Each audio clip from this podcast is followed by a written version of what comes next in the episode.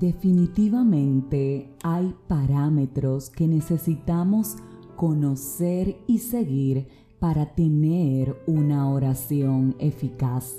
Lo primero que necesitamos estar conscientes es que la oración es un compromiso y ciertamente nuestra vida es un resultado de los compromisos que hacemos, al igual que de los compromisos que no cumplimos.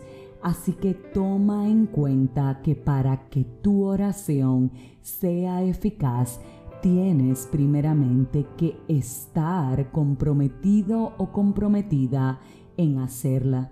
Lo segundo que tienes que saber es que tu enfoque tiene que estar direccionado a aquel a quien tu oración va dirigida. Conversar con Dios es como cuando nos juntamos con una persona. Te das cuenta en estos días cuando alguien le presta atención a otra, si la observa, le mira a los ojos y su posición física refleja que su atención está dirigida a ella. Sin embargo, definitivamente que una atención a medias es la que vemos en estos días, por ejemplo, cuando dos personas conversan mirando el teléfono. Lo mismo pasa con Dios. Tienes que estar comprometido a orar, pero enfocado en que es con Él que estás y a Él es quien te diriges.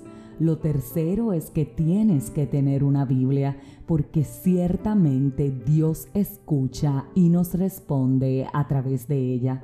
Una manera eficaz de escuchar al Señor es en esa intimidad de tu oración, enfocarte y antes de abrir la Biblia, pedirle a Él que te responda, expresarle cuál es la necesidad que tienes y en ese momento orar. Orar antes de abrirla para que Él te refleje y te revele qué es lo que te tiene y lo que te quiere decir.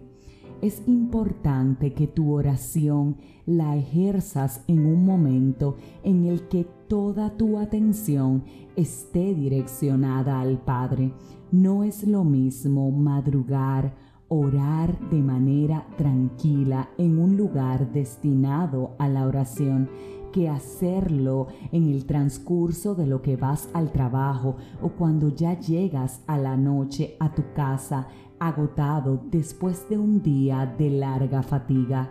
No es lo mismo entregar tu día al Señor al levantarte que hacerlo cuando éste ya ha concluido. El mejor ejemplo de la oración nos lo dice la Biblia Ciertamente Jesús se apartó constantemente para orarle al Padre y la mayoría de veces lo hacía temprano en la madrugada. Algo sumamente importante que tienes que tener en consideración es tu actitud. Ir donde Dios con un corazón humilde y humillado es algo que definitivamente llama su atención.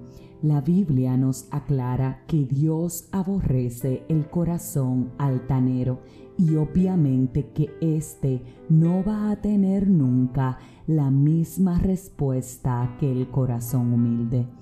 El último consejo que te quiero dar, fuera de que seas constante en la oración, es el hecho de que tenemos que tener claro de que para recibir respuesta de Dios y para que nuestra oración sea eficaz, tenemos que ser coherentes.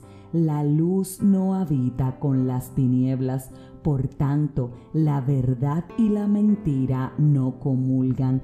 El pecado y la libertad que Dios nos da no pueden ir de la mano. Para poder tener una oración eficaz, tenemos que estar en la disposición de renunciar al pecado y a todo lo que este mundo nos ofrece que es contrario a la palabra de Dios. Así que sí, comprométete a tener una oración diaria con tu Padre. Procura que ésta sea sincera, no te lleves de la monotonía y recuerda que orar es conversar con Él. Sé humilde, derrama tu corazón, ten tu Biblia en mano y disponte a escuchar su voz. Te aseguro que te va a responder.